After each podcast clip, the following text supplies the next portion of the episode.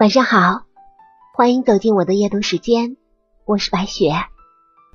我们今晚和您分享的深度好文《世上最大的谎言》，等以后有时间了再说。前段时间网上书店搞活动，我打算抓住机会入手一些书。同事小兵看到我在网购，过来要和我一起拼单买书。距离上次我们一起拼单买书已经过去三个多月了。选定书之后，我们迅速下单。快递到了以后，我把小兵买的书挑出来，送到他的宿舍。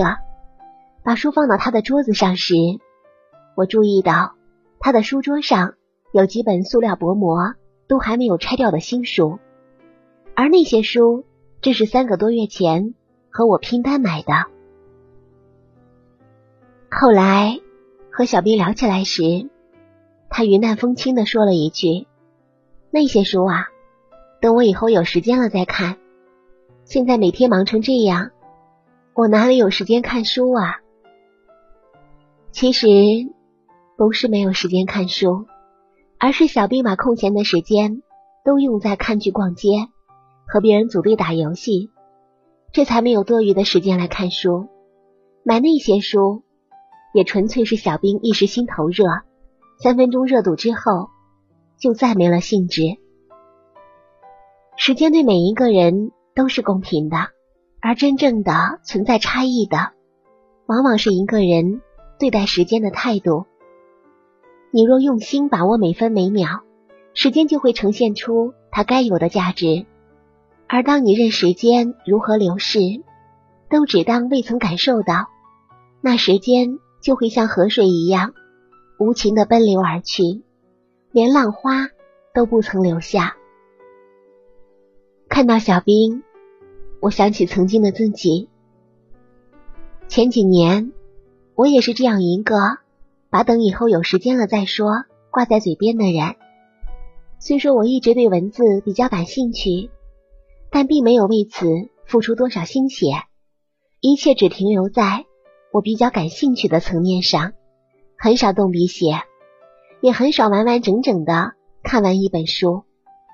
那时候买过很多书，各类书都买，但真正坐下来认认真真的去看的少之又少。有些书甚至几年都没有翻过一页，还是新的，被我冷落在角落。闺蜜来我家借书时，总会感慨说。这书你都不看吗？还是新的啊？我也总是会回他一句：“当然看了，等我以后有时间了再看。”可时间就这样一天天过去了，我的很多新书都是被闺蜜翻旧的，我也没有翻看一眼。直到后来正式参加工作，需要写各种各样的材料，还要定时更新博客文章时，我开始发愁了。这才真正明白“书到用时方恨少”的含义。当我们在内心中缺乏对时间的敬畏感时，时间也只是钟表上滴答滴答机械转动的声音，并没有特别的意义。只有当我们从内心深处开始敬畏时间的时候，时间才会在我们的生命中留下有意义的痕迹。从那以后。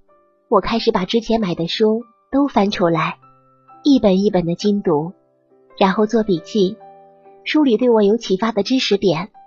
我内心对文字的热爱，以及对时间的敬畏感，才彻底被唤醒。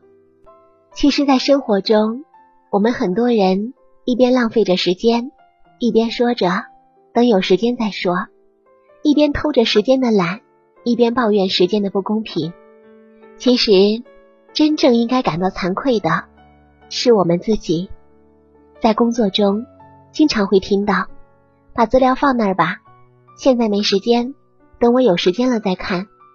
可明明手中刷着手机，却声称没有时间。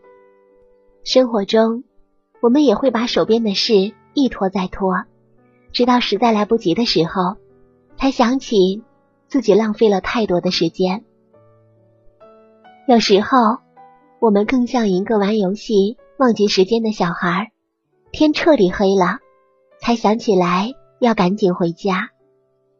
可我们终究会长大成人，在时间面前，我们没有资格任性。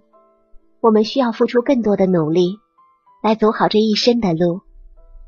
时间不会停下来等待每一个暂时落后的人，他只会循着自己的节奏往前走，一分一秒都珍贵无比。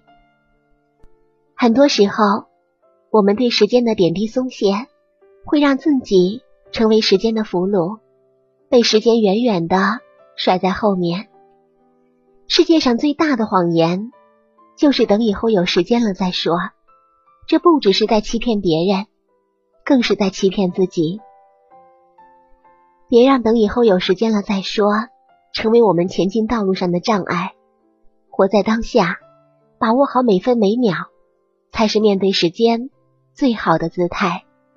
而当你把时间用在任何一件事上，你都会得到其回馈你的价值。感谢您收听本期白雪夜读，祝您一晚好心情。下期节目我们再见，祝您晚安。